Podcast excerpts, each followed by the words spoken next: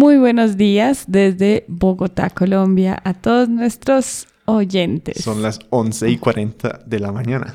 Un poco frío, pero Como- no tanto. Como todos los días. Ay, Sí, eso del clima de acá me tiene desilusionado. ay, ya empezamos. Sí, pues en este, en este episodio vamos a continuar la historia. Si no han escuchado los últimos dos episodios de la mudanza a Colombia desde Inglaterra. Hace dos episodios hablamos un poco de la decisión, del contexto. En el último episodio hablamos de cómo fue la mudanza.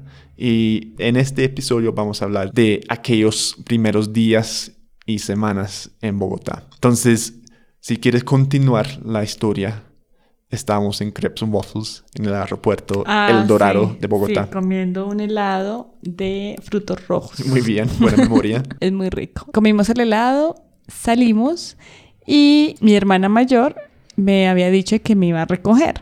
Sí, Ella siempre tiene esa hermosa costumbre, la familia de ella.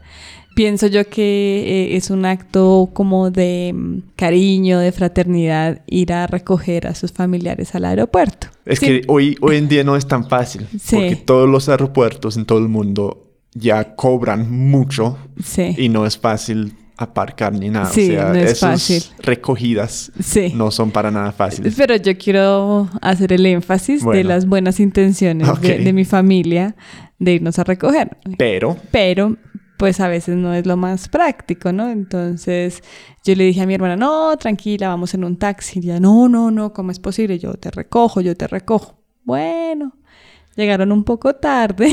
Eh, nosotros estábamos esperando, no teníamos datos. Entonces, literalmente fue estar Rob con las maletas a un lado. y cada uno Yo al pesaba otro lado. 30 kilos. cada- y me estaba tratando de arrastrando casi mi, mi peso en, Sí. en esas maletas. Sí, y yo no sé cómo tratábamos de adivinar que nos iban a encontrar o que los íbamos a encontrar. Estaba llenísimo, habían taxis, Uber, de todo. Es que tengo que interrumpir un momento, Ah. Porque cuando sales del aeropuerto del Dorado, no es como salir en Heathrow o un aeropuerto de, Londres, donde todo es organizado y, y tienes los trenes aquí, los taxis allí y da, da, da, da. Ahí sales, o sea, todo está bien, el aeropuerto Dentro es- del aeropuerto Dentro muy del aeropuerto bien. está muy bien, es, es muy lindo, es muy organizado todo eso y han invertido mucha plata ahí. Pero al momento de salir es un caos. Sí. Hay como gente gritando Uber, Uber, Uber y no tiene nada que ver con Uber. hay desfiles de taxis, hay un montón de gente Ajá. y para un viajero que acaba de llegar y si no habla español o no ha estado Vale. en Colombia antes, uy, Y es bueno, un y shock. sum- sumemos que estábamos en diciembre, ¿no? O sea, estábamos pre-Navidad, que es una época muy caótica No, también. pero siempre es así, saliendo de ese aeropuerto. No, porque está la fila de los taxis a un lado. Bueno, en fin. Este día estaba muy caótico y de repente yo vi el brazo de mi hermana pasando por la calle haciéndome señas. ¡Aquí estamos! ¡Ah!". y nosotros, ok. Rob corra con sus maletas. Y obvio, es prohibido parquear al frente de- del Sí. parqueadero, pero es que no, no hay, o sea, no es fácil, no hay la... Y el parqueadero es súper costoso. Bueno, en cuestión de segundos subimos las maletas, nos subimos y llegamos a la casa de mi mamá. En cuestión de segundos. Pues mientras subimos las maletas, o bueno, ustedes subieron las maletas. yo no. Eso fue la bienvenida. Era chévere, porque es. A, a mí me gusta sentir, como pensar, no, es que es el ambiente acá. O sea, ya me siento muy metido acá. es- es- Sí. así funcionan las cosas. Sí. Y, y la verdad es que sí es, eh, yo digo, extraordinario cómo nos encontramos, ¿no? Mm. En medio de tantos carros, tanta gente. Eh, mi hermana nos ubicó y nos recogió, haciendo una Entonces- señal desde la ventana del carro. Entonces, bueno, pues eh, eso estuvo bien y yo relajado porque ya no habían cancelado los vuelos. Entonces yo ya estaba muy, muy relajado y feliz. Solo feliz de estar ahí. No me importaba más que me hagan lo que sea, pero ya estoy aquí. Eh, entonces sí, tu, tu hermana Angie nos, nos llevó a la casa de tu madre. ¿Y por qué fuimos allí? ¿Por qué no fuimos a nuestro apartamento? Ah, bueno, entonces mi hermana muy linda nos llevó. El apartamento, como habíamos contado antes, era eh, una inversión sobre planos y los tiempos de entrega ya se habían cumplido, pero por la pandemia pues se postergaron y habían dicho que ya para finales de ese año 2021 lo iban a entregar o principios del año siguiente. O sea, el apartamento no existía. O sea, estaba... Es decir, Sí existía, pero no, no No. teníamos certeza de cuándo lo iban a entregar. el sueño era como ir desde el aeropuerto al, al nuevo apartamento, pero, pero no, pero bueno, no importaba. Sí. Más importante, la familia. Entonces fuimos a dónde, a dónde vive tu madre, dónde es el barrio de tu infancia. Ah, bueno, entonces, pues mis padres, ellos no son de Bogotá, son de Boyacá y como muchas personas acá, pues se mudaron a la ciudad, compraron un lote hace muchos años en un barrio que se llama El Carmen. El famoso queda- El Carmen. famoso El Carmen, que queda al sur de Bogotá. Y, y allá, pues ellos mismos, eh, mis tíos y mi papá construyeron la casa y fue la casa donde crecí.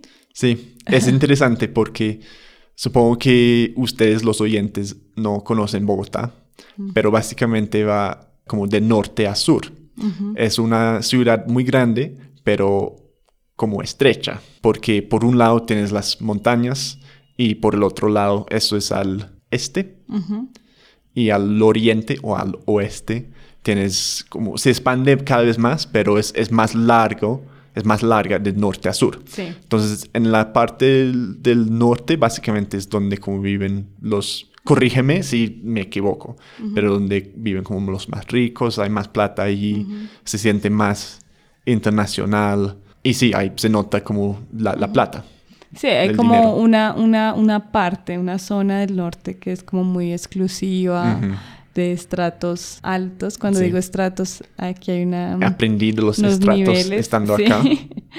Pero hay también, incluso como la ciudad se ha expandido tanto, eh, hay unas partes en el norte-norte que también son barrios muy humildes, ¿no? Ah, sí. Sí, también son Pues, barrios... pero pues, por lo general se puede decir que entre más al norte vas, más rico es. No, no, no, hay una área en el norte que es muy exclusiva, pero hay una parte que es en la 170 que no, Ah, ¿no? ¿no? O en la 200. Mm, porque todavía estoy alejando, aprendiendo, entonces. Porque se está alejando mucho ya como del centro y incluso a veces es más asequible. Pero me ¿no? estás alargando mucho mi, mi historia que Bueno, quiero.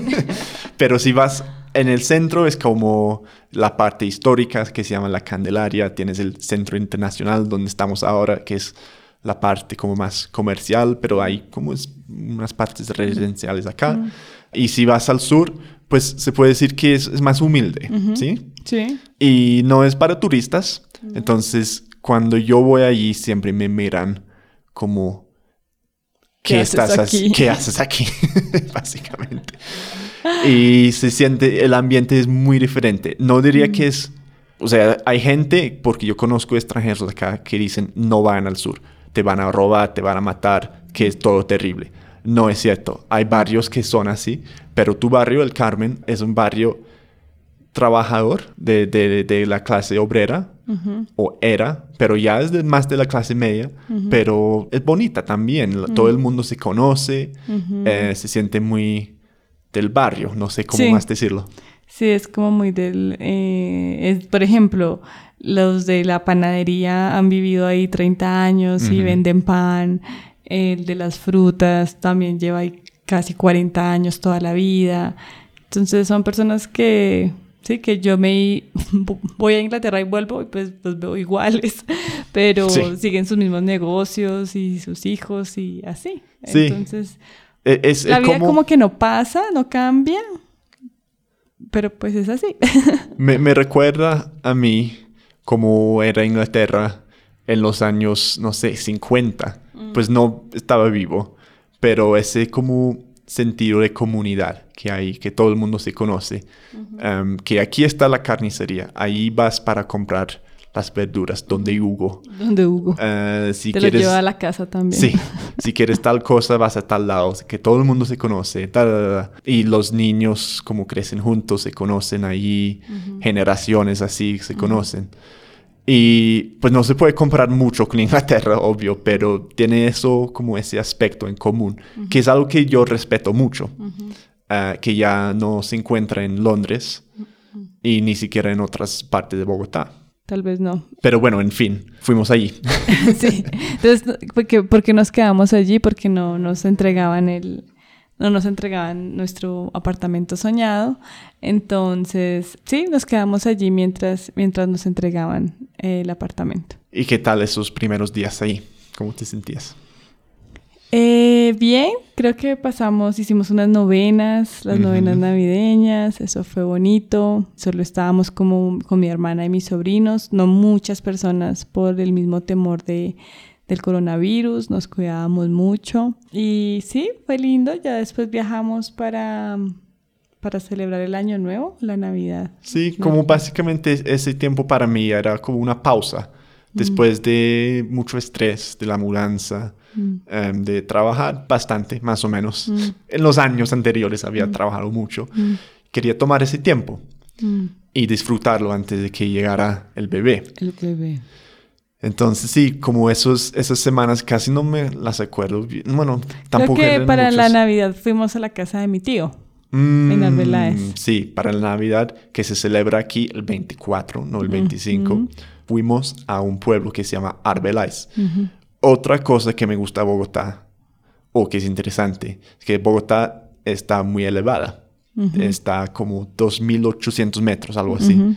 Existe aquí el soroche, que es el altitude sickness. O sea, muchas personas que a, ingresar a Bogotá se sienten mal. Entonces, eso quiere decir que a donde vayas cuando salgas de Bogotá, cuando sales, cuando salgas, sales de Bogotá, cuando sales de Bogotá vas bajando. Y como que es, estamos a una latitud o longitud, ¿cuál es? Latitud, eh, tropical. Eh, básicamente el clima varía más por elevación que por estación del año. Lo que quiere decir que si sales de Bogotá, vas bajando y la temperatura va subiendo.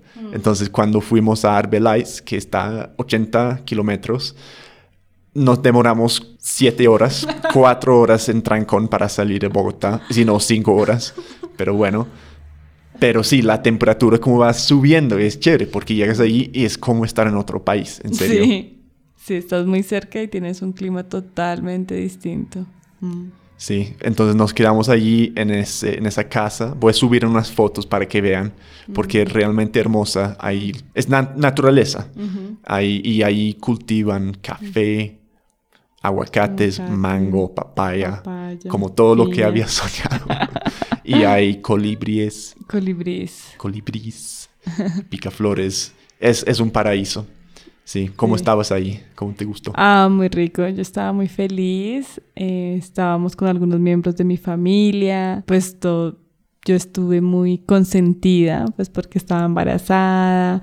Eh, me cuidaron mucho. El clima estaba sabroso pero todo cambió porque Roy se empezó a enfermar. Sí, me, me, enfermé el día de Navidad, el 24, el 25, me acuerdo que estaba hablando con mi familia por Zoom y estaba re mal. Mm.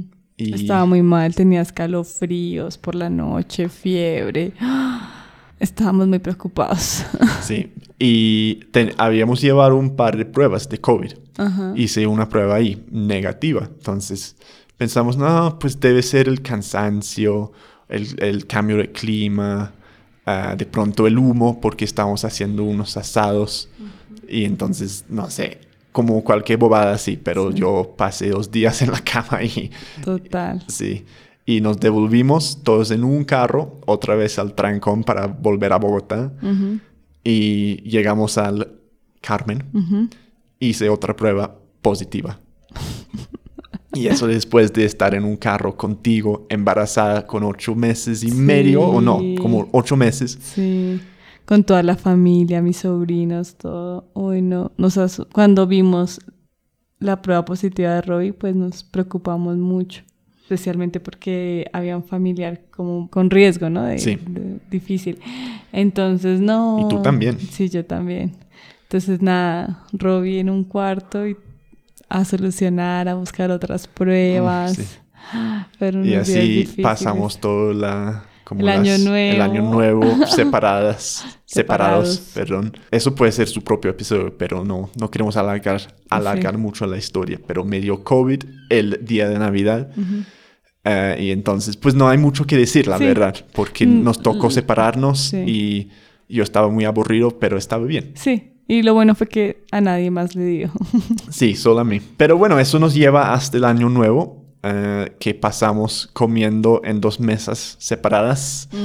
sí. Y yo me había convertido en experto en Mario Kart por llevar tanto tiempo aislado en ese cuarto.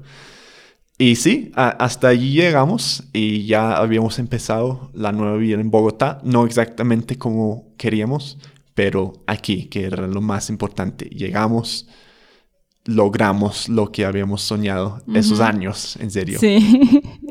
Y la verdad es que la historia está apenas empezando. Así es. Entonces, pues vamos a ya...